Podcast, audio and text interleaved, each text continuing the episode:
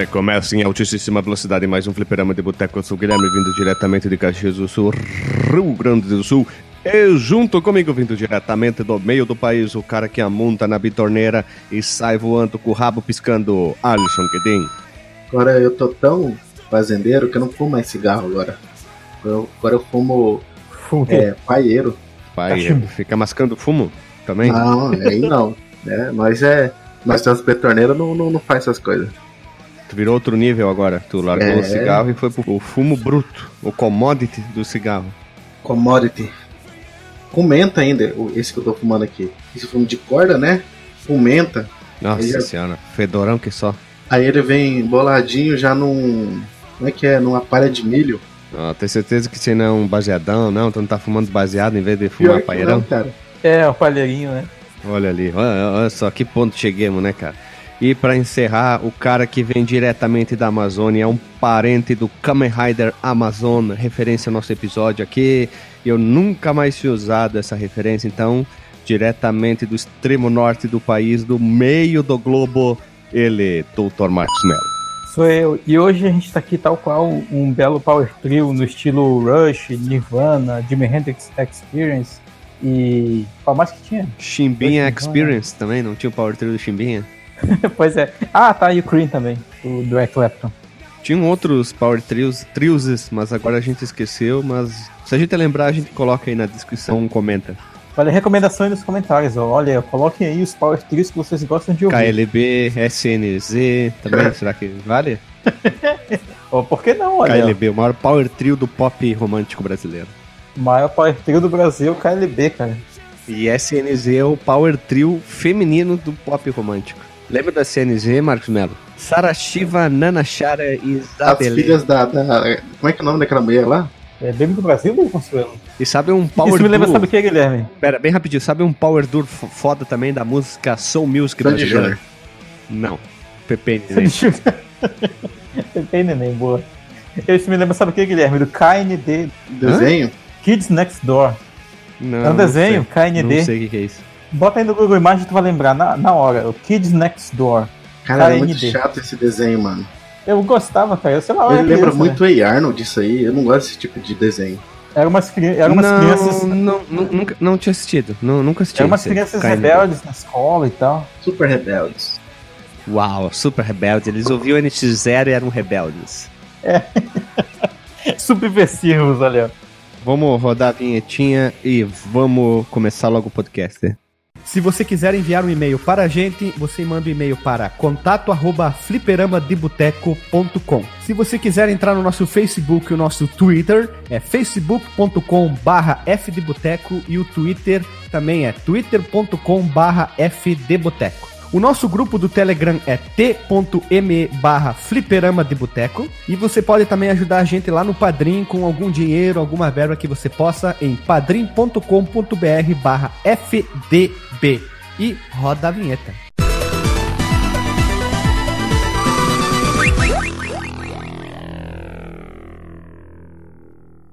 Voltamos da vinheta e hoje o podcast escolhido é um jogo. É um jogo de ninja. Já diria o Jiraiya. E aí a Chaya, ele tem o dom, ele vai nos defender. Esqueci a letra, me confundi.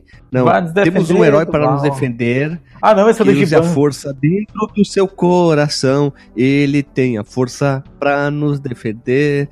E aí no final, é assim, é Ninja Jiraiya. então, brincadeira. Hoje nós estamos aqui reunidos nesse Power Trio porque o jogo é o quê? Deixa que eu falo o nome do jogo. Ah, É os. Os ninjas que são guerreiro. os três O ninjas. É os três ninjas. É o Tree Ninja Kickback. Três Ninja Warriors, ou The Ninja Warriors, é um jogo de side-scrolling com elemento de hack slash, plataforma e beat up de ninjas com shurikens na mão para um único jogador. Ele foi desenvolvido pela empresa Natsumi, que aparece na tela principal do jogo, and publicado pela Taito. E chegou ao mercado para o nosso lindo e tesudão Super Nintendo no ano de 94 e logo em seguida nas outras versões em 95. Mas nós temos algumas ressalvas muito importantes, olha só. O jogo teve três nomes, pra quem não sabe, talvez as pessoas possam ter jogado um jogo de outra versão e dizer, ah, não, mas o jogo não se chama isso. Então, em território japonês, ele se chama The Ninja Warriors Again. territórios europeus, ele se chama Ninja Warriors The New Generation.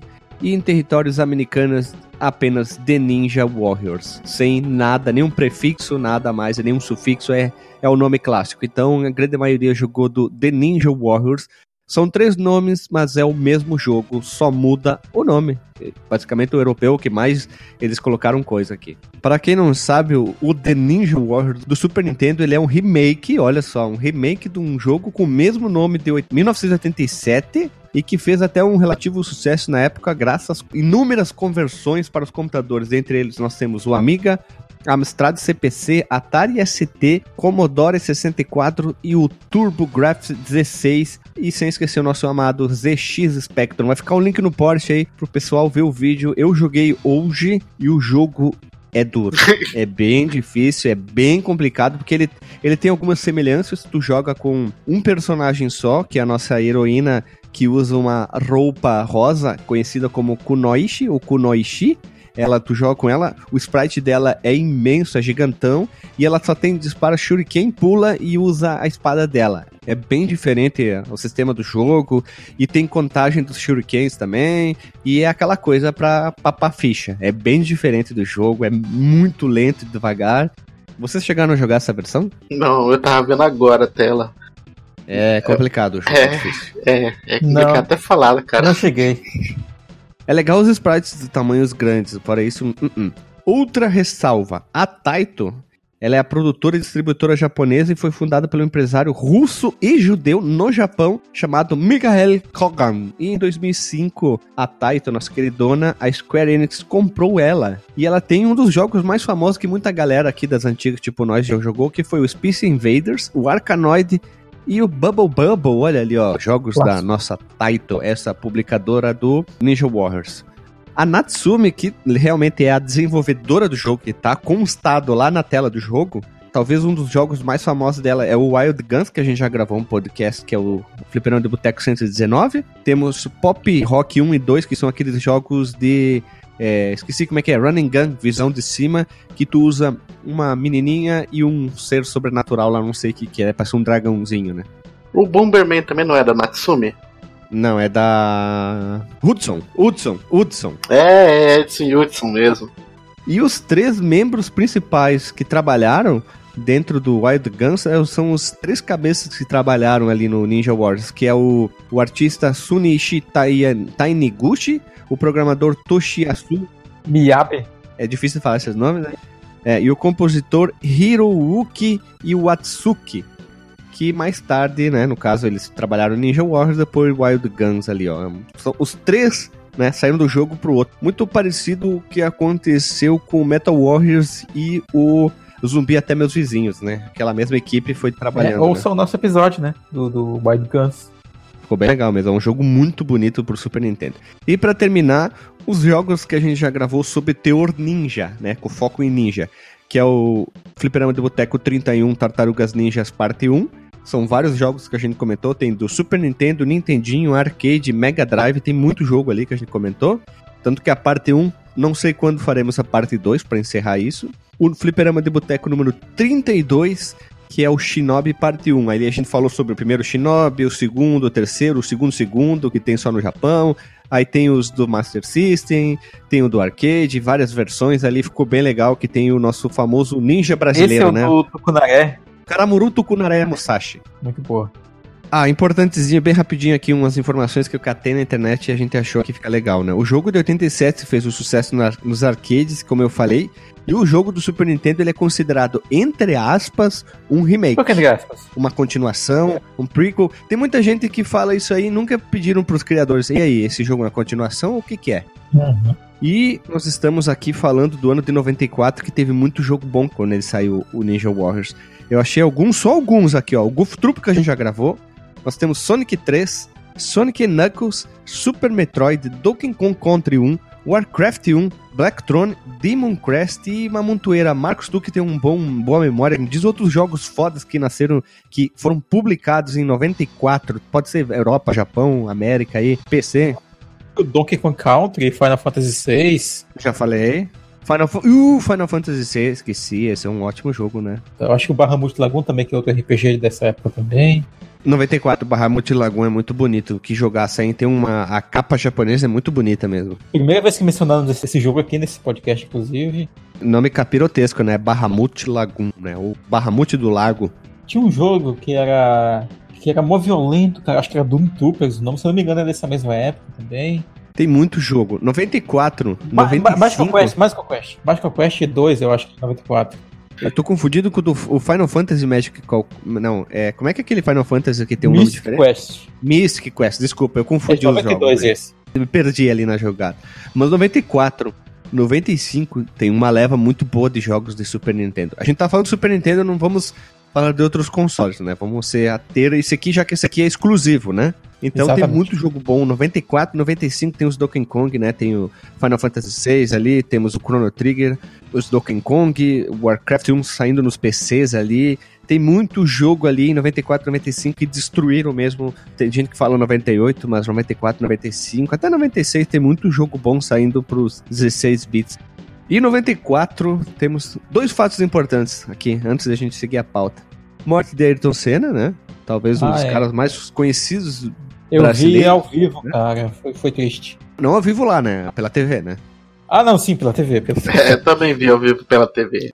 Bem difícil a gente estar lá, né? Na- Lá na Itália. Né? E depois nós temos o Brasil conquistando uma Copa do Mundo depois de 24 anos de secura, que eu acho que a gente vai ficar mais uns 30 anos aí sem ganhar uma Copa do Mundo aí, ó. Tenho certeza que a gente vai ficar uns 30 e poucos anos sem ganhar uma Copa do Mundo, porque tá feia a situação. Queria só trazer isso aí, o mundo em 94, né? É, vale a pena, inclusive, a gente, assim como a gente tem a nossa série, né, contando a história dos anos, o que aconteceu, né, em 94, quais músicas eram top naquela época, quais filmes foram lançados. A gente fez a retrospectiva 2000, né? A retrospectiva 2000, acho que 94 seria um bom ano também pra fazer, né? Seria um baita ano.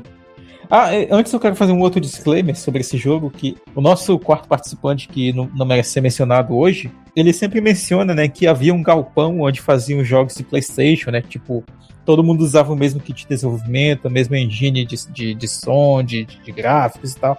Eu acho que o, o Ninja Warriors, ele é um jogo desses que, sei lá, devia ter um galpão para fazer jogos do Super Nintendo, que todo mundo usava os mesmos gráficos, o mesmo estilo visual, os mesmos sons, a mesma sound fonte e tal. Que ele lembra muito vários outros jogos que, inclusive beat, é, beat'em ups que tinham pro Super Nintendo, né? Sonic Blast Man, o que a gente falou aqui do Wild Guns, eles têm um estilo visual muito, muito parecido, cara, e sonoro também. Eu procurei o, no- o motor gráfico desse jogo, não achei. Faço ideia qual que é. Ele lembra muito um que é baseado no, nos personagens da história em quadrinho, que é Wild Guns. Lembra muito um- aquele motor gráfico dele, é, movimentação dos personagens.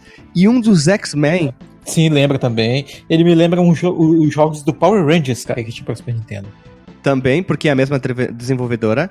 É X-Men SNES aqui, ó. Tô procurando on the line ao vivo nesse momento. X-Men Mutant Apocalypse. Ele lembra um pouco, ele lembra um pouco, mas tem um outro que eu tô tentando lembrar que é o das gemas. Ah, o Marvel Super Heroes.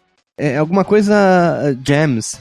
War of the Gems. Isso. Vingadores esse, esse mês aí, ó. É, olha ali, ó. Ele, ele lembra um pouco esse motor gráfico, mas não pode, talvez não possa ser porque é da Capcom, né? São empresas diferentes ali. Eles podem ter, é, talvez, comprado o motor gráfico, mas lembra muito, muito, muito. O- os personagens, ah, aqueles da faquinha, os primeiros que aparecem, os inimigos, eles são muito parecidos na fase que tu joga com o Gambit. Olha só que bonito, Gambit, né? Naquela fase tem uns personagens muito parecidos, com roupa do exército e uma faquinha é? na mão, aquela faquinha do Rambo. Então, lembra muito isso. Sim, eu, eu, eu anotei, eu tô abrindo o computador PC agora, porque eu tô só com o notebook aberto, mas eu anotei uma série de coisas nesse jogo que eu, que eu achei muito parecida com outras coisas da cultura pop. Incluindo inimigos que eu achei muito parecidos com o Wolverine, inimigos que eu achei muito parecidos com o Nick Fury, né? Não sei se vocês também tiveram essa impressão. Tem um cara que eu achei igual o Ken, só que com uma ombreira, com espinhos e tal. Sim, sim, só que ele dá o Yoga Fire. Ele dá o Yoga. É verdade, ele dá, ele dá o Yoga Fire. Yoga Fire. E ele dá o Yoga Fire em, em pé e agachado. Então, tal qual o Nelson. O jogo ele é baseado em nada, né? Os caras criaram isso aí. Talvez os, os criadores pensaram assim: a gente tem um- uma ideia muito legal em, nas nossas mãos, né? Ninjas, eh, androids, pra salvar o mundo. Olha, eu perdi a oportunidade, inclusive, de, de fazer minha abertura no, no começo do podcast falando que é uma pena que a robozinha morre. Ah. então eles pensaram assim: vamos tentar trazer de volta isso aqui, vamos fazer um porte. A gente tá criando um cenário aqui. E se a gente fizer uma sequência? Se a gente fizer melhor? Ah, vamos fazer alguma coisa usando aquela mesma ideia, né?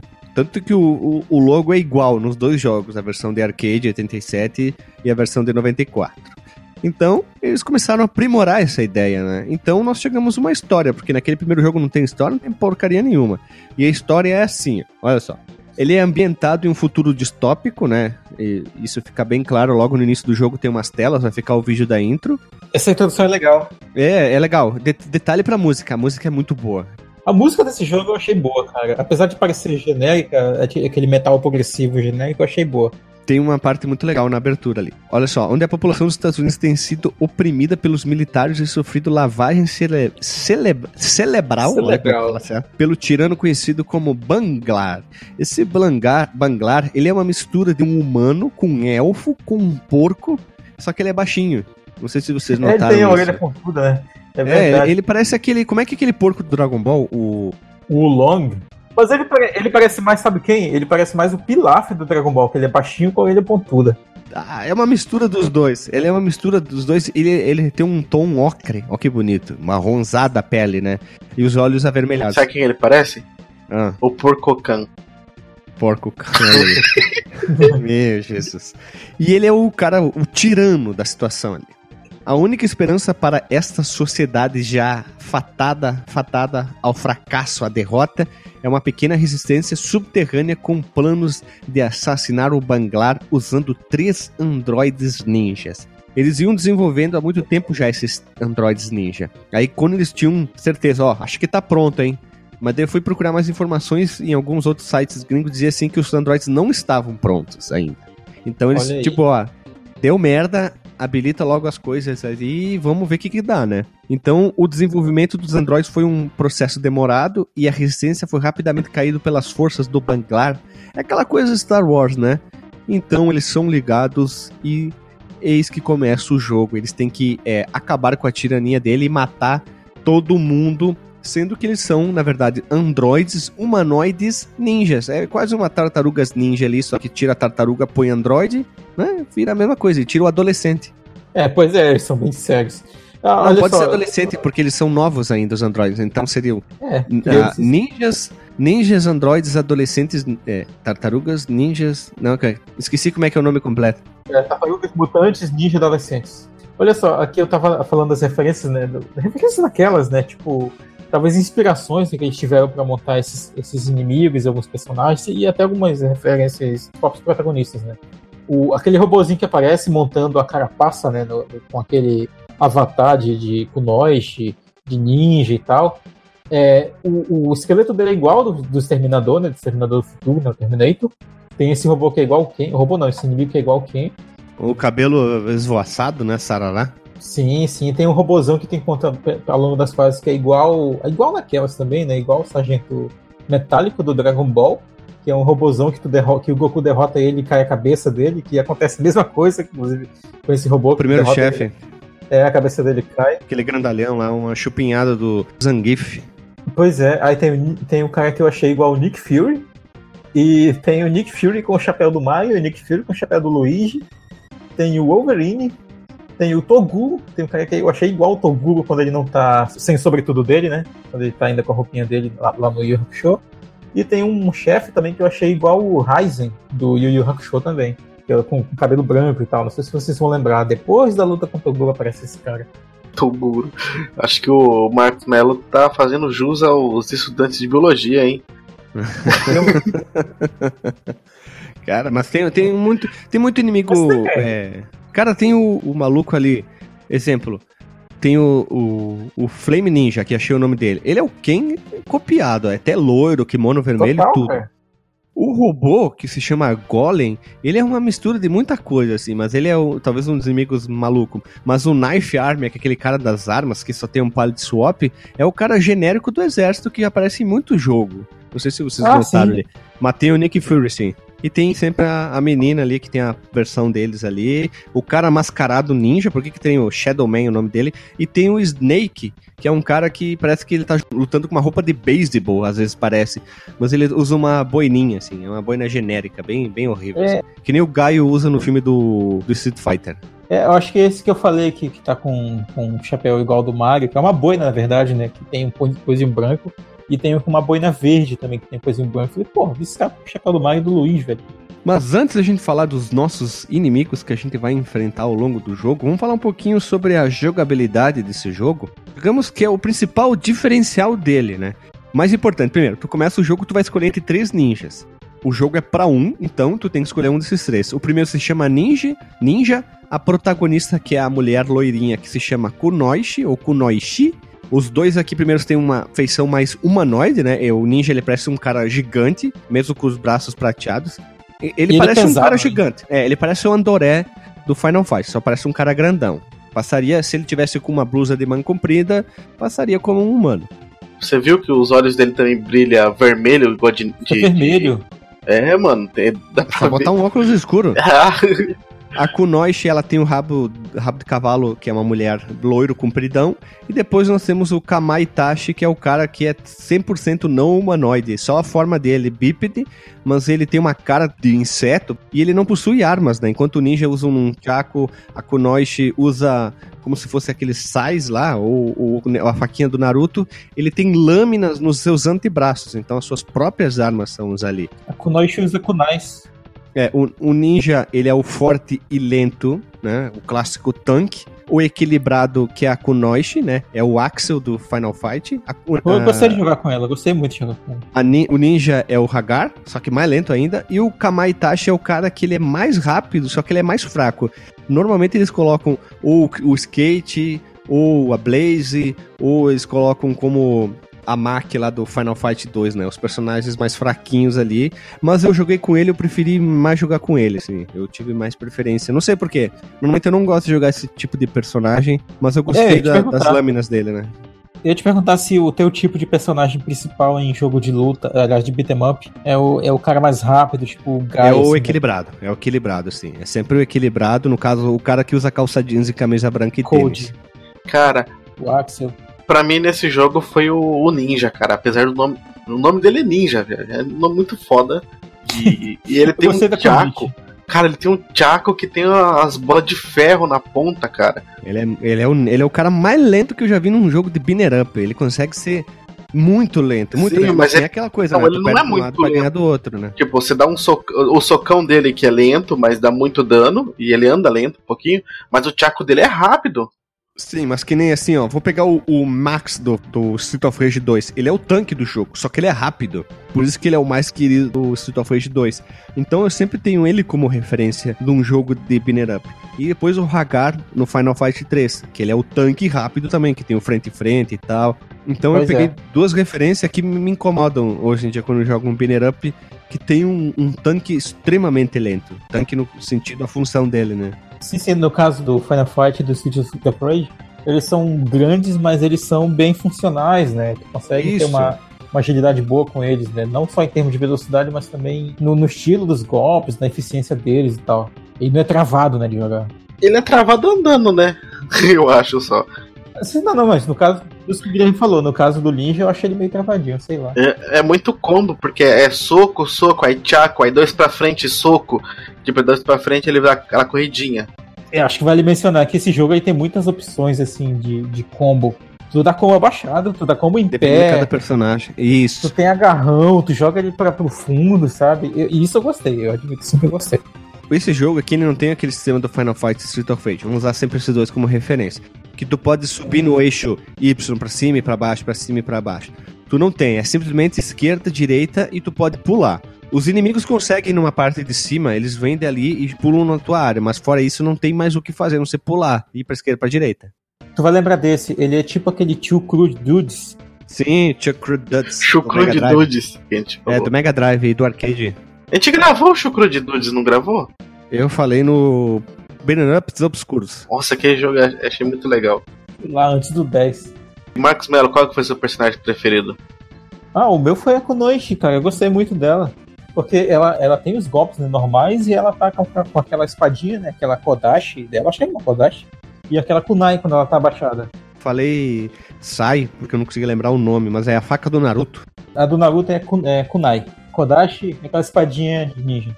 O legal é que a gente tem três estilos de jogo. Cada um jogou um jogo diferente, né? Porque cada jogabilidade é um jogo diferente nesse jogo, né? Sim, eu joguei com os três, mas eu gostei mais dela. E todo mundo gostou de cada uma delas, assim. Então acho que ele é um jogo feito para todo mundo, cara. Agora nós vamos entrar nos detalhes. Normalmente um jogo Pinner Up ele tem um ataque, um pulo, uma voadora, o básico. Capcom usa aquele sistema de ataque e o botão de pulo para dar um especial. O Ninja Warriors, ele usa um sistema totalmente diferente. Primeiro, tu tem uma vida só, tu morreu, Cara, tu dá o Isso eu achei sacanagem, cara. te dá game over, ele usa muito aquele sistema vindo do arcade, então é uma vida só, mas em compensação tua barra de energia é imensa, ela ocupa praticamente toda a tela na parte inferior, né? Ela é bem grandona. Tem o sistema de pontuação também, tem tempo, achei idiota tempo, não precisaria de ter tempo. Até porque é bastante, né? Ele tem um sistema assim, o teu personagem ele ataca, ele dá um sistema de combo em pé. Só que ele tem um sistema de combo abaixado. Então tu ficar apertando ataque, ataque, ataque, ataque, dependendo do personagem, ele vai fazer um movimento tanto em pé como abaixado. Aí já é um diferencial. Tu diz, opa, posso fazer combo abaixado?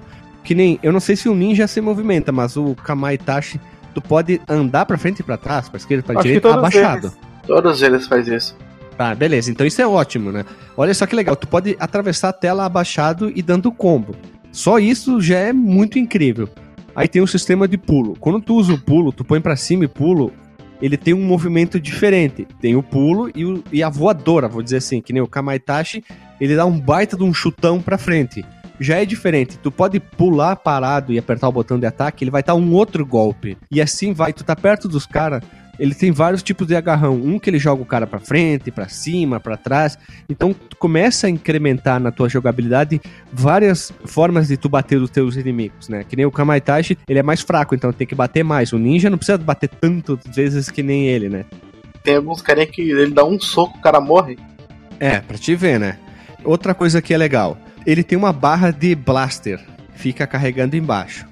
Ela vai carregando automaticamente. Ela fica mais ou menos no meio da tela e ela vai indo do meio pra esquerda até o fim da tua barra de energia. E quando ela completar, essa barra fica piscando um item na tela. Que daí tu aperta o botão e ele dá um mega de uma explosão na tela. Só que tem um detalhe: se tu toma um dano e tu cai, essa tua barra zero ela começa a encher de novo. Ah, é. Se tu toma um soquinho, só um, um- um soco aí, um, pra ficar ligado, tua barra não é afetada. Mas no chefe, qualquer porrada, tu perde essa barra inteira. E é legal porque tu pode ficar usando ela o tempo inteiro, né? Ela encheu, tu usa porque enche de inimigo na tela. Que aí é outro ponto da jogabilidade barra dificuldade, porque tem assim muito, muito inimigo na tela. É curioso, né? E tu mata tanto inimigo, tanto inimigo que tu pensa que tu já chegou no chefe, ou tu tá, sei lá, deu, bugou o jogo, porque vem, vem inimigo, vem, vem, vem do mesmo inimigo, pole swap um atrás do outro e não para, e tu pensa, ih, deu, deu pau no jogo, e tu vê os teus pontos subindo, subindo, subindo, subindo, porque tu já matou muito inimigo. E às vezes alguns chefes são mais fáceis que a fase inteira, de tanto inimigo que tem, de tanta é, forma que eles aparecem. Tem o filho da puta lá que parece um- uma pulga, ele fica pulando lá, que ele tem umas garrinhas que nem do Vega, que é o Monkey. Aquele é um macaco, na verdade. Ele é chato pra dedéu, porque ele fica pulando. Pá, é, é muito chato. O, o Over Shinobu, que é o cara grandão, que usa uma roupa de wrestler ele também, é um cara chato, ele tem umas voadoras maluco. E o Robô Golem, que é um insuportável. O Ninja mata ele rápido. Vamos ver aqui. Eu não cheguei nessa parte com o Ninja. Esse cara que tu falou aí que, que, que usa roupa de wrestler, não que parece o Andoré do, do Final Fight? Isso, isso. Ele usa uma calça verde e ele usa tipo uma máscara na cabeça e uns negócios, uns spike no peito. Esse cara é apelão também. Você chegou só até nessa parte do jogo? Não, não, não. Eu não cheguei nessa parte com o Ninja. Eu joguei uma, duas fases, mas depois eu comecei com o Kamaitachi que eu achei melhor. Então eu não cheguei até a parte que aparece o Golem com o Ninja, entendeu? Ah, não, é porque eu fui até o final do jogo com o Ninja. E é mais fácil matar o Golem, porque com o Kamaitachi é difícil. Tem que ficar batendo nele várias vezes, aí perde a cabeça, aí tem que ficar batendo nele, só que É, usar o agarrão pra matar ele. Tu não consegue matar ele na, na sequência daí. É porque o ninja é mais agarrão, né? O jogo inteiro você, você dá soco e agarrão. É só quando você tá com. Quando aparece muito carinha junto, aí você usa o Chaco. O jogo é só assim, vai dando soco e agarrão pro ninja. É, no caso da Kunoid, ela tem um alcance bom com as armas dela, então esse cara aí, tipo, eu conseguia pular, usar a Kodashi pra atacar ele assim um pouco a distância, sei lá, uns 2 metros, e aí ficava dando combo, combo, combo com a Kunai até ele morrer. Tem alguns inimigos que são pé no saco, tipo aqueles caras que dão um tiro e eles aparecem do nada. Os robôs têm defesa. Os robôs, eles. Ah, e outro jogo. Esse jogo tem uma coisa que eu nunca vi em nenhum Binner Up. Tem parry. Vocês já notaram isso? Tem mesmo. É, eu não sei fazer eu, como, é, como é que faz. Eu também não sei, mas eu acho que é na hora que o cara vai te bater, ele protege o ataque do cara e dá aquele barulho de faca afiando. Flim, xing, xing, xing. É, aí fica. Isso aí eu não fiz, não. Isso aí é legal. Eu usei várias vezes sem querer e eu não sei como é que usa aquilo. Eu não descobri. Eu, eu, achava que era segurando o botão e não era. O botão é, também tentei tudo. Ah, não deu, mas eu larguei de mão e fui dando porrada para tudo quanto é lado. Ficava pulando de um lado pro outro, esperava a barra encher, encher de inimigo na tela e usar o blaster, apesar de não tirar muita energia, tipo aqueles caras de terno e gravata, não eu serve pra nada, não tiram. Não tira muita energia. Mas em compensação com os robôs é bom para, no caso o meu personagem era muito fraco, para tentar dar bastante dano na cabeça, porque tem uma hora que aparece quatro golem, aqueles robôs lá. Aí o bicho pega. E aí tem uns momentos ali que vem inimigo de todos os lados e eles te encurralam, aí tu, puta que pariu, o que, que eu vou fazer? Aí tu, às vezes tu pode usar o agarrão para derrubar todo mundo, né? E se, se livrar um pouco dos caras, né? Que isso na jogabilidade, né? É foda. É muito, muito sistema arcade, né? Muito inimigo um atrás do outro. Sim, uma coisa que vale a pena a gente falar que não tem muito é item, né? Ele tem basicamente é, aqueles itens de energia, que é um E. Olha a influência de Mega Man. É, um por fase no máximo, às vezes tem. É, destruindo. É, tem, tem os dois, mas quando tem dois é que é esse pequenininho. Que tu pega destruindo os caixotes de metal. É, os caixotes amarelos, tu tem que se cuidar, tem que cuidar bem no cenário, botar lá, apertar o botão na hora certa, ele pega, ele joga pra frente, aí tu pode jogar no inimigo, aí tem que pegar ele, de, ele e jogar de novo. E na sétima fase, se não me engano, tem um grandão daí. Não, na sexta e na sétima, é isso aí. E na sétima tem duas, uma, hora, uma hora que aparece duas vezes o tanque EE lá. Aí tu consegue pegar ele. E tem que apertar o botão para pegar, que eu achei desnecessário. A gente não comentou, né? Porque vocês conheceram o jogo para gravação, né? Mas eu conheci esse jogo. Foi entre 94 e 96. Acho que vale a pena até o Guilherme puxar aí como é que conheceu o jogo, né? Que a gente pulou essa parte. A gente acabou pulando uma parte de antes de ir pra próxima. Mas como é que tu conheceu o jogo, Alisson? Cartucho original, pirata? Como é que foi? Eu não sei se é cartucho original, porque tinha um amigo meu que ele tinha Super Nintendo, que é o Rodrigo Tutui, que eu conheci ele na escola particular lá que eu fui estudar por causa que eu tinha mijado nas criancinhas lá na escola municipal. Aí eu conheci ele e a família dele era rica, então ele tinha um Super Nintendo e tinha muito cartucho. E eu não sei se compravam pra ele nos Estados Unidos ou no Japão. Mas a maioria das vezes era nos Estados Unidos, porque ele ia pra Disneyland, esses lugares assim. Era rico, velho, muito rico. Foi na casa dele que eu vi um, o PlayStation 1, acho que foi 96 ou 97, não sei. E na caixa, onde ele tinha vários jogos, né? Ele tinha esse jogo e eu joguei lá. Fiquei na casa dele só pra jogar, cara. Não tá, não tá nem aí pra ele, eu queria só jogar videogame.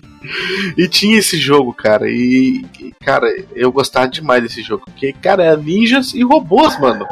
Androids. É, ninjas androids, cara. que tem coisa mais legal que isso, velho. Ah, só se fosse um dragão ninja android. É, pra criança, cara, isso é muito legal.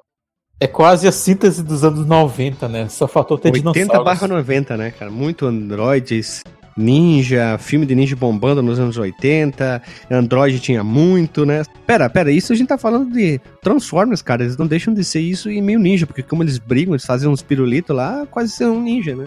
Não, não tem dinossauros. eu lembro que eu jogava na casa dele, depois eu ia para casa, daí eu fazia um tchaco com uma corda e uns pau, ou qualquer coisa, daí eu ficava brincando que eu era o ninja. desse jogo. Eu não fazia isso por causa desse jogo, cara, mas a gente fazia muito por causa do Kamen Rider. Pegava, fazia umas armas assim com, com ramo em casa, com ramo de Java e tal, e fazia uns de Java improvisado.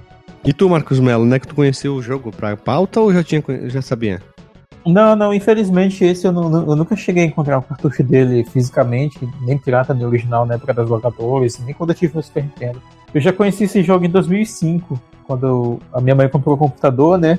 E aí eu descobri, no mesmo ano que a mãe comprou, comprou o computador, o maravilhoso mundo da emulação. e aí eu instalei o emulador de Super Nintendo, peguei um CDzinho com um colega meu, e fui testando um por um até chegar na letra N e eu vi esse jogo, cara. E eu falei, pô, Caraca, tu foi jogo... testando um por um? É, porque não, não tinha, tipo, todas as ROMs que tinham sido lançadas.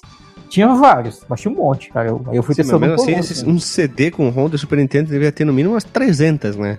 É, eu testei uma por uma, assim. E tinha. Não, naquela época eu tava começando a faculdade ainda, eu tinha bastante tempo.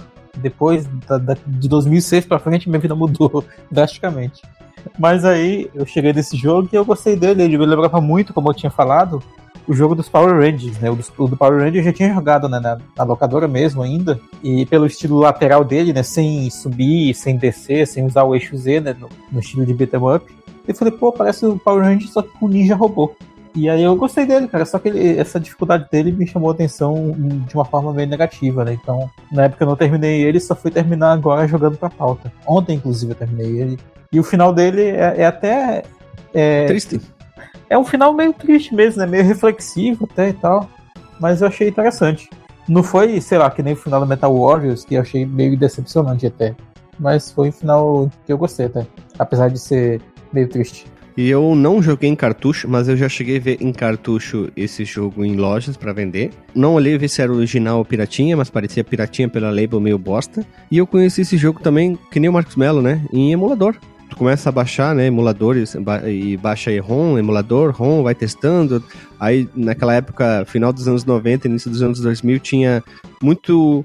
ia saindo emuladores diferentes, né? E tu queria ver o que tinha de mais, o que, que tinha de bem. Nossa, Aí tinha muita gente isso. que começava a falar. É, lembro que tinha muita gente que falava, ah, esse aqui tem um filtro de não sei o que, esse aqui dá pra fazer não sei o que lá. Eu não queria, me importava muito com isso, eu queria saber se tinha save state só. Save, Sim, qual que salva e qual que load, né? Eu tinha visto que no emulador tinha a opção de botar em alta definição, né? Só que, porra, eu usava um monitor de tubo, cara. Não ia fazer muita diferença, sei lá. Eu nunca me importei com isso nessa época É. ali. Eu gostaria de saber mesmo se o emulador era bom, rodava legal, tinha o save state e rodava o jogo que eu queria. Então tinha alguns jogos que eu lembro que alguns jogos mais malucos, assim, maior, vamos dizer, grandes ou que tinha um chip gráfico não rodava nada. Tipo Top Gear 3000 não rodava naquela época. É, se eu não me engano, Star Fox também não rodava. Tinha muito ROM que não rodava direito. No Mega Drive também tinha algumas ROMs que não rodavam. Aí tu tinha que ficar olhando lá a info do site, dizendo uh, se tinha algum problema, se tinha um bug. Ah, A lista de compatibilidade, né? Isso. Normalmente vinha num TXT, às vezes, dentro do, do zip, do hard, né? Daí tu via, ah, roda, não roda, não roda. Isso tem hoje com o Raspberry Pi, né? Com os emuladores, aí eles colocam lá um- uma planilha. Roda, não roda, fica mais esse ou tem menos. problema de som, esse tem problema de gráfico, esse tem Isso. todo problema. Isso era bacana, o cara ia acompanhando a evolução dos, dos emuladores, tipo, ah, agora saiu tal versão, essa versão tá ok, e assim vai, né? E eu conheci o Ninja Warriors assim, né? Que eu sempre fui muito apaixonado por Binner Up, sempre gostei muito do jogo Binner Up, e eu acho esse jogo aqui bem bonitão também, assim. Ele é um jogo bonito, lembra, como eu falei, aquelas, aqueles jogos lá dos X-Men e assim vai. Lembra muito, o- mais os inimigos grandes, alguns sprites, aquele personagem lá, o, o inimigo que usa a faca, o Ken, né? Com o cabelo com- compridão, o Toguro, e assim vai, né? O Nick Fury.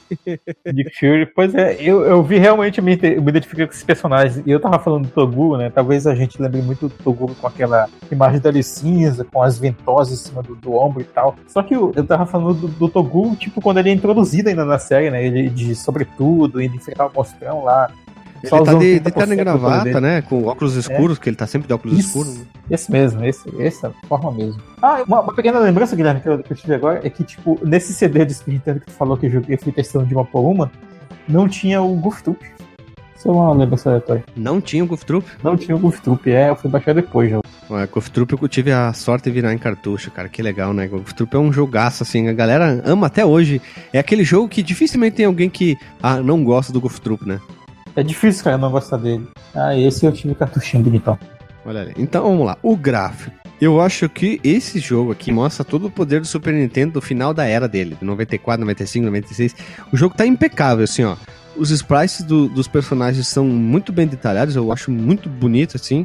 O HUD tem aquela cara muito de jogo de, de arcade, parece um jogo de arcade. Acho que os caras pensaram como um jogo de arcade e simplesmente jogaram no Super Nintendo. As explosões são bonitas, tipo na primeira fase que cai aquela bomba e começa a pegar fogo.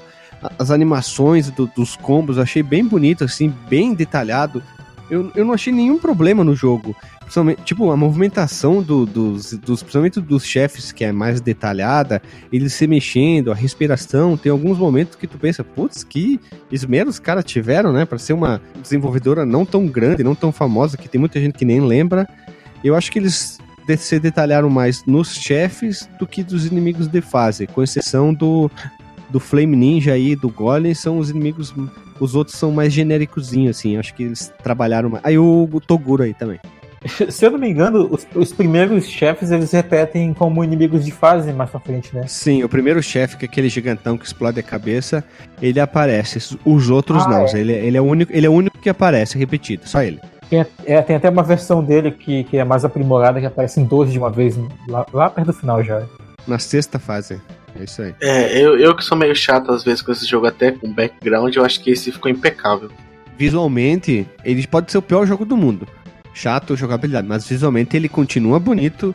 Eu acho que um dos jogos mais bonitos do Super Nintendo ainda é, é o Chrono e o Mega Man 7. O Tale of Fantasia, tem outros ali, mas esse aqui também tá muito bonito e, e ele usa e abusa da paleta de cores, com um monte de cor que o Super Nintendo consegue mostrar e algumas animações muito bonitas mesmo a movimentação, assim, tu vê os sprites detalhados, isso é uma opinião minha, lógico, né? Não, não tô batendo martelo, mas é bem detalhado mesmo, é bem bonito mesmo. Que jogo bonito.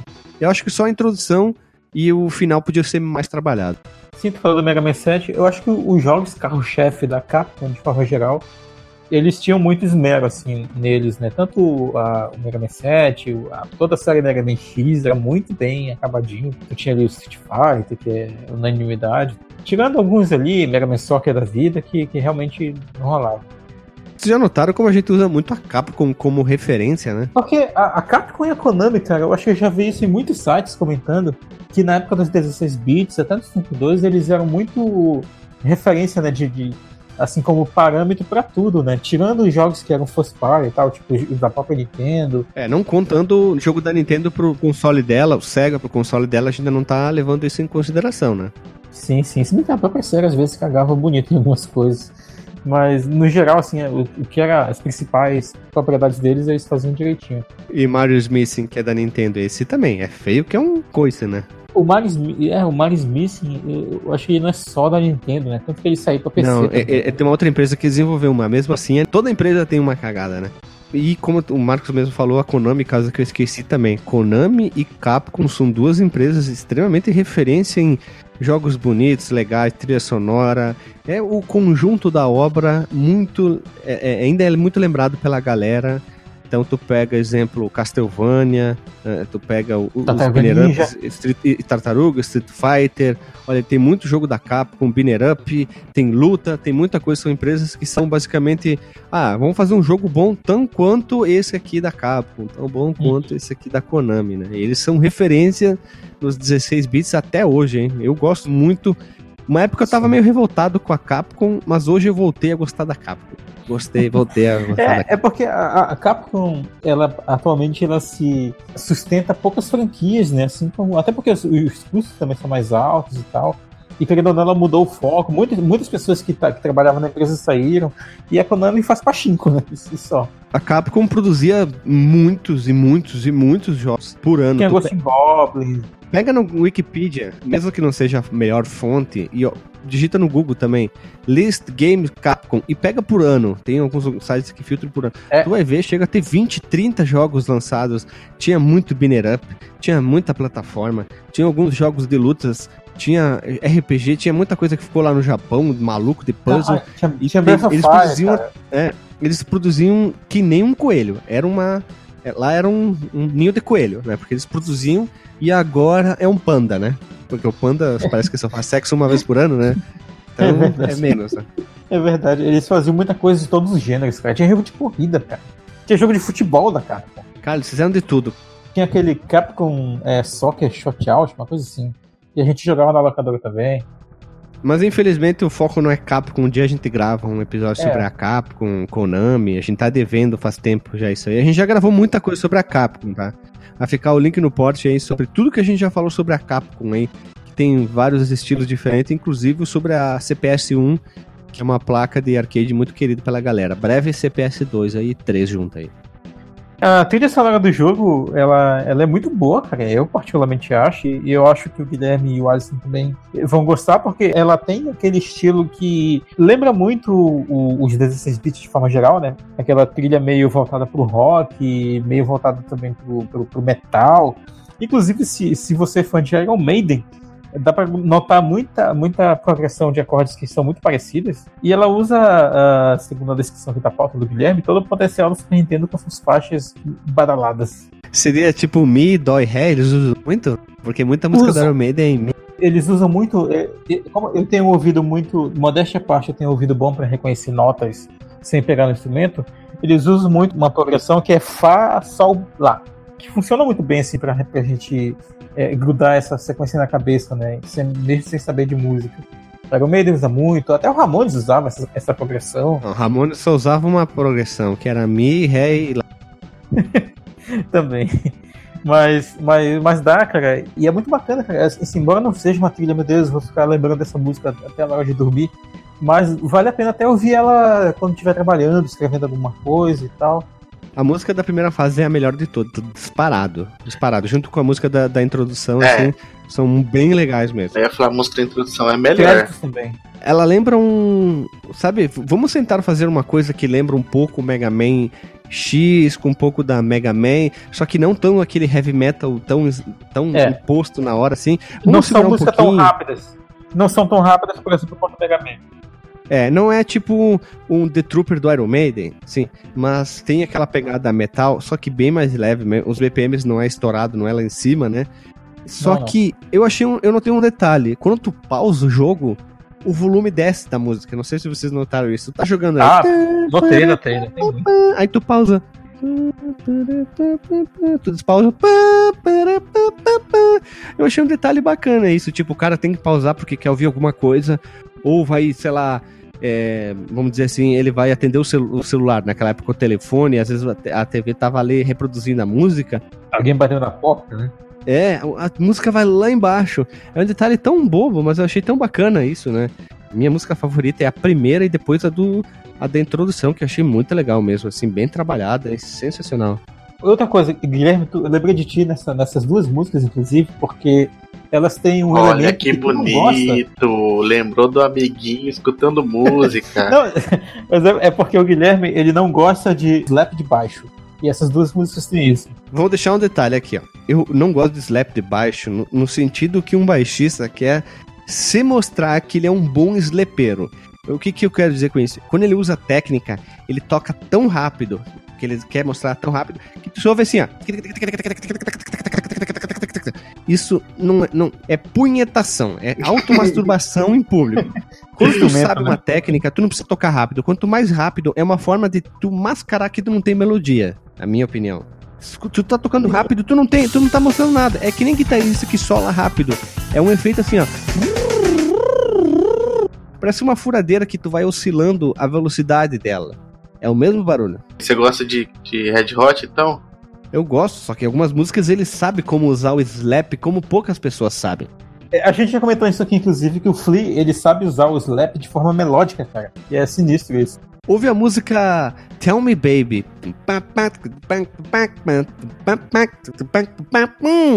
Tu pega Don't Stop, cara. O slap, ele é, um, é uma coisa mais linda. Eu voltei a, a fazer a aula de baixo, né? Eu tenho um professor que, ah, por acaso, ele tem a mesma idade que eu. E a gente tava né, conversando assim nas aulas, e às vezes ele faz um esquema de slap que ele sabe tocar. Eu digo, ó, ali ele é bem usado, sabe? O cara tá tocando um funk, um Earth, uhum. Wind, Fire, vamos dizer assim. O cara, ele usa muito Death Note. Ou aquela September, a September do Lazer é, Martins. Tu usar Death Note é tipo, tu não, exatamente, tu não, tu não toca uma nota, assim, tu abafa com os dedos no, no braço, aí sai um, tipo um som isso aí é a coisa mais linda no mundo usar no baixo. E às vezes tu usar um slap ali, sabe? Só fazer uns detalhezinhos, as coisas. Mas quando tu toca rápido, a música fica chata, insuportável. Parece que o cara tá tocando bateria numa caixa de madeira, duas caixas de madeira diferentes, fica assim. Não é legal, não é bacana. É que nem guitarrista que sola rápido. Não, não é legal. Eu não gosto. Por isso que eu peguei nojo da técnica. Então, passemos pra frente, então, depois do seu desabafo desabafei. Mas tentei ser um desabafo, mas tentei trazer argumentos, lógico. Não foi dizer assim, é ruim, ponto, né? expliquei o que é o meu ponto de vista, né? Sim, sim. Se alguém discorda disso, fique à vontade em comentar, viu? Fica à vontade de tomar no cu. Quando eu, eu vi a música da abertura, né, que pa- passando do letreiro com texto e tal, contando da revolução, blá blá blá, eu consegui prestar atenção no texto ao mesmo tempo que eu ficava prestando atenção no baixo, cara. Era um slap bonito, cara. Era bacana de ouvir. É, a música é perfeita, cara. Deu muita inspiração aqui pro projetinho que eu tô fazendo. Olha aí, ó. A música. Ela Agora permeia. tô- e permeia também, ela permeia. Ela, ela tem uma vibe anos 80 muito violenta. Vocês notaram isso também, né? Eu acho que essa transição, cara, ela pega o final do, aquele estilo final dos anos 80, começo dos anos 90. Ou talvez indo um pouco mais atrás, pega aquele estilo do, do Genesis, do Yes, sei lá. Agora que eu lembrei, a primeira música daria pra ter botado isso, sabe aonde? Sabe em que filme, Marcos? Qual? Blade Runner. Cara, Blade pensa Runner. só. Pensa só, a primeira música Blade de Runner é é sintetizador, cara. Mas ouve, ouve ela e pensa no Blade Runner, cara. Em algumas cenas ela daria, daria para inserir ela. Só que, claro, como o Vangelis lá, o compositor original, tocando é a mesma coisa. Ia ficar muito bem é, inserida dentro do, daquele visual do Cyberpunk. Cyberpunk. Sim, é, vou dar uma ouvida nele e pensar no Blade Runner pra ver o que acontece. Se você tem alguma mais alguma referência, alguma coisa sobre a trilha sonora, comente aqui embaixo que a gente quer saber comentários, mais comentários. Queremos comentamento mais aqui na, no site. E vai ficar a trilha sonora do jogo aqui pro pessoal ouvir e tirar suas próprias conclusões. Eu gostei muito da trilha dos créditos também. O fase a fase a gente não vai falar, porque é- é assim o jogo. São oito fases distribuídas em uma ou duas te- telas, dependendo da fase, com muitos e muitos e muitos e muitas e muitas hordas de inimigos. É aquela sequência. Tu vai da ponto A ao ponto B. Entre o ponto A e o ponto B tem minis microtelas ali, que tu vai anda um pouquinho para, anda um pouquinho para, e depois que tu matou todos os inimigos aparece o Go. Pá, pá, pá, pá, pá, pá. Tem a famosa fase do elevador, né, como muitos ups têm.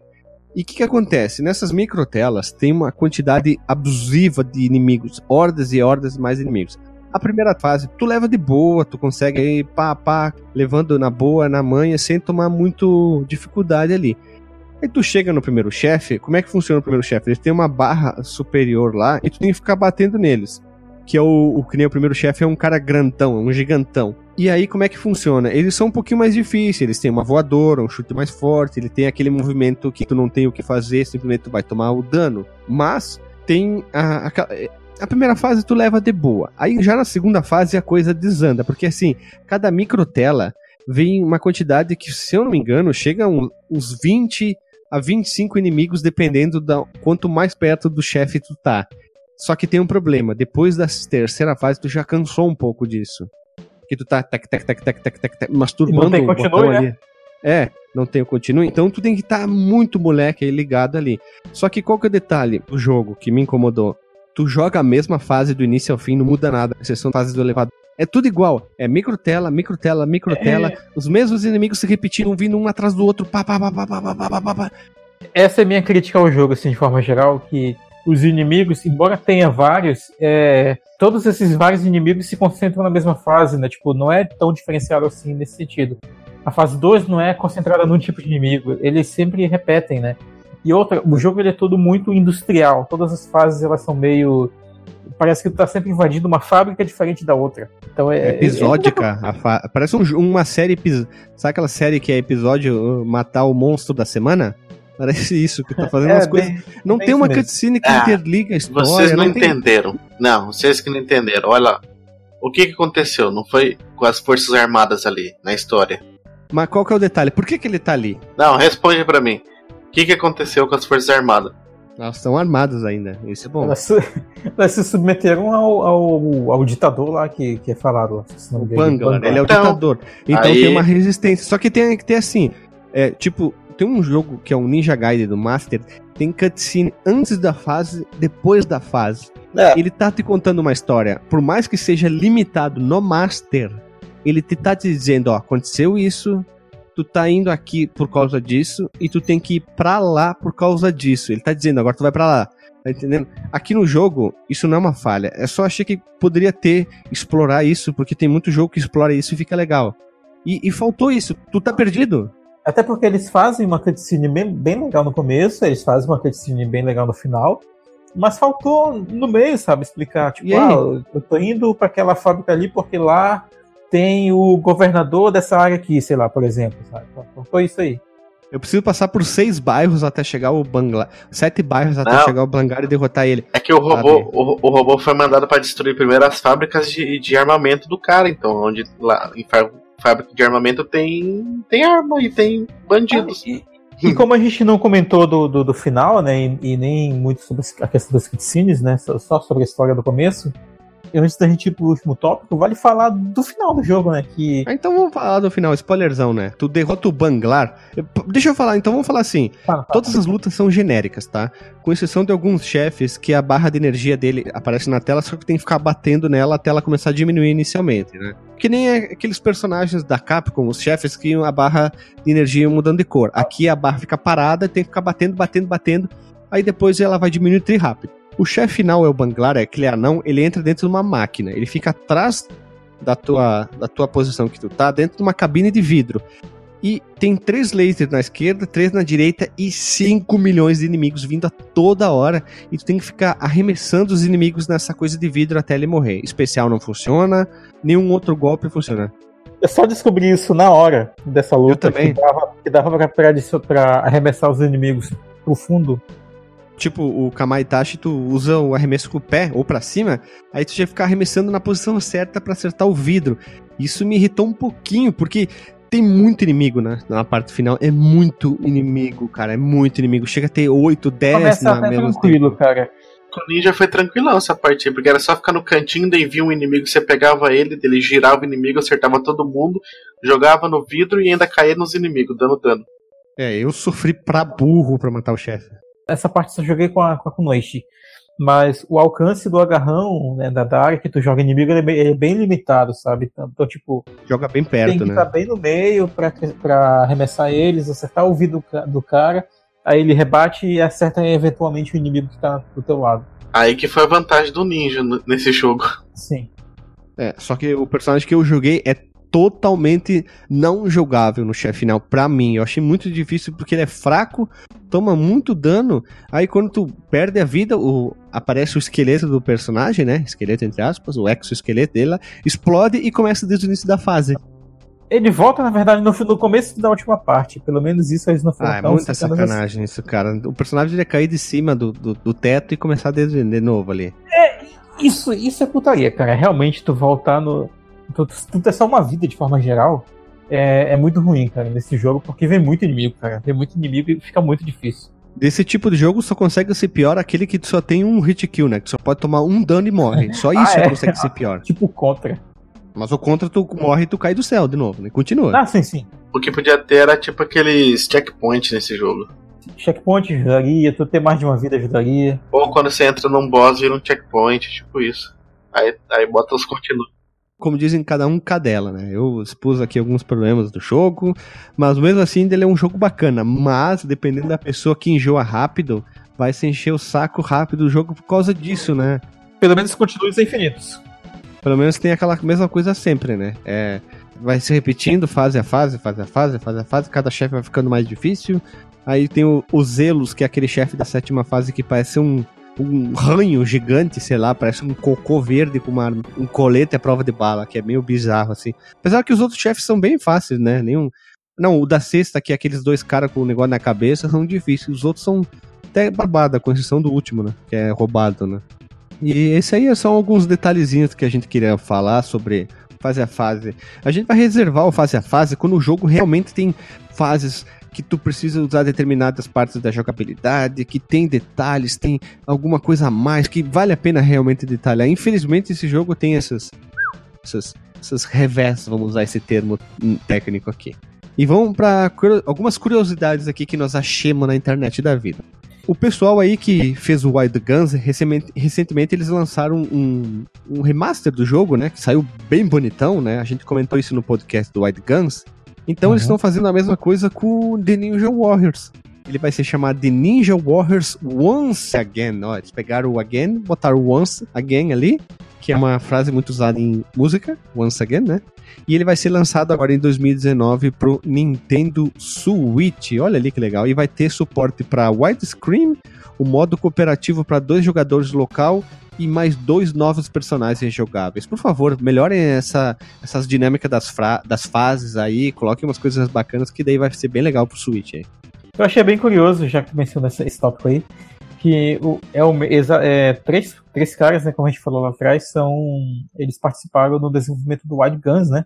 E são jogos bem diferentes né, entre si, apesar de serem similares é, graficamente. Nível de dificuldade tá incluso nos dois, hein? sim, sim. Olha ali, mais uma curiosidade. A versão americana e europeia tiveram algumas censuras dentro delas, inimigos, aquelas ninjas femininas chatas que parecem as Kami, a Kami de macacão. É. E também a cor do sangue mudou para o tão verde, que nem o Reptile do Mortal Kombat. E a personagem Kunoichi, Kunoichi, Kunoichi, teve a sexta colocação do top 10 de mulheres lutadores pela EGM no ano de 93 e foi a primeira mulher ninja assassino da história dos videogames pela Game Radar em 2008.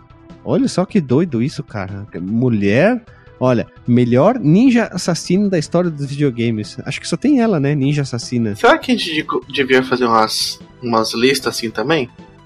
Uns rankings assim? Ah, tem o gostoso que a gente tem sempre. Não, não, não, mas não tô falando só do, do gostoso, tô falando um rank mesmo na página, assim. A gente pegar, sentar, escolher. A sexta-feira é pra isso. Os textos da sexta-feira são pra isso. E também vai ficar o link no Porsche da capa americana e europeia, que são basicamente iguais, né? Do Super Nintendo. Só tem o texto a mais. E a capa japonesa, que daí é muito mais bonita, é muito mais legal. Ela tem um desenho mais bacana. Né?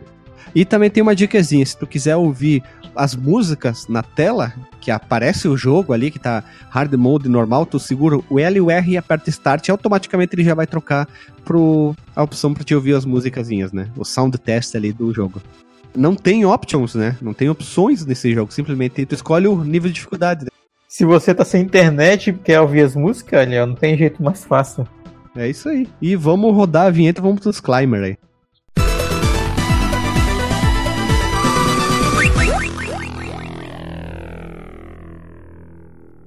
Voltamos da vinheta para mais uma noite, mais um podcast Ninjica, Ninjica, que nós somos o que? Uma dádiva dos ninjas. Então, Marcos Melo, qual é o teu disclaimer da noite?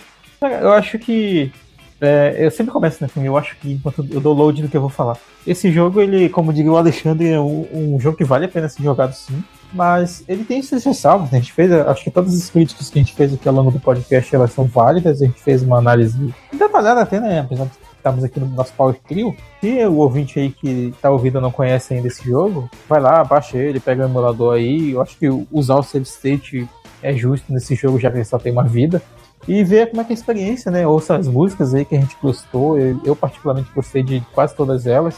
Uma outra ali que me incomodou um pouco. Se você já conhece esse jogo também, comente a respeito e tal, como é que foi a sua experiência com ele. E é isso, cara.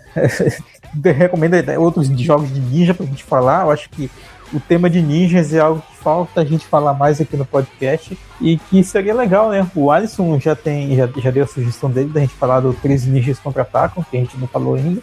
É, Os Três Ninjas. São três filmes desses ninjas que mudam algumas coisas e alguns dos ninjinhas, mas o Contra-Ataque é o terceiro, se eu não me engano. Ah, tá, beleza, beleza. Cara, olha, o Ninjas é um tema que falta mais no programa de boteco. Então é isso, cara. Ninjas assassinos mutantes adolescentes, só. Nossa, que loucura. Ninjas androides mutantes adolescentes. E tu, Alisson, qual é o teu disclaimer? Cara, que esse jogo é muito bom, principalmente por causa da temática ninja, ainda mais ninjas, robôs, androides, ciborgues, sei lá o que pode ser. Cara, é, é, esse jogo é muito louco, velho. E é curioso, né, é que a, a personagem feminina pode entrar no, no nosso top mulheres no, na próxima edição. Então, para ver como é que é esse jogo, ele, ele não é qualquer coisa, velho. É um jogo muito bom. Ela tá ali sendo a personagem sendo reconhecida duas vezes aí na história dos videogames, é porque é um jogo muito bom. Vale muito a pena jogar. Esse é o meu disclaimer. Jogue o jogo. O teu disclaimer é tipo o Alexandre aquela vez. Joga o jogo. Não, é jogão e deve ser jogado. É que tipo, o jogo é, o jogo é muito bom, cara. Não tem. A gente já falou demais sobre ele. A única maneira da pessoa entender que o jogo é bom é jogando ele. Não tem mais o que falar. Tu diria que ele é top da balada? Top da balada. Então não precisamos dizer mais nada, né? Então, Talvez se a gente for preciso dar uma nota, né? Sei lá, eu daria um 7 pra ele, assim. 7 Porra, 7 eu daria um 8,5. Não é perfeito, mas é um bom jogo. Eu daria um 7 pro jogo. Porque em alguns momentos ele é bem legal, mas em alguns momentos ele falha. Eu, eu fico brabo, sabe?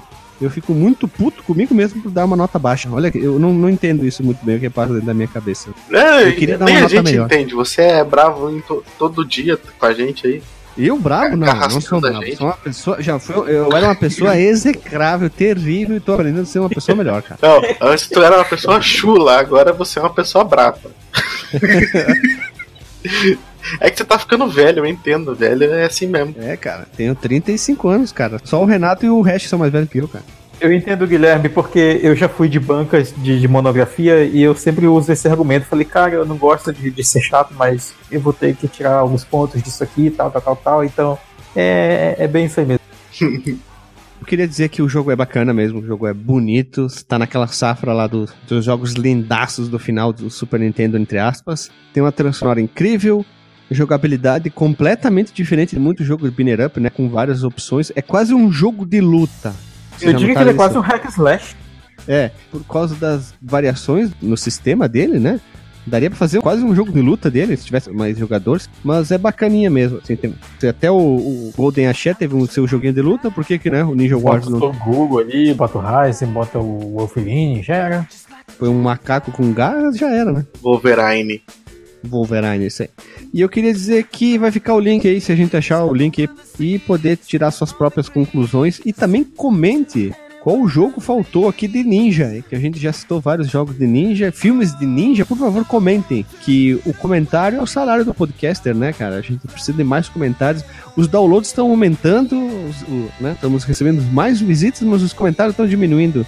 Eu fui olhar o analítico e o pessoal tá ouvindo muito mais no, no celular. O número de celulares está aumentando em relação ao pessoal que está ouvindo no site, ó. Então quer dizer que o alcance está melhor. Ouçam e alimentem os nossos egos, a gente precisa. é isso aí, Marcos. Né? Nossos egos são alimentados com comentários. A gente precisa alimentar nossa autoestima. É isso aí. Então a gente vai ficando por aqui, pessoal. Até semana que vem. Beijo na bunda e até.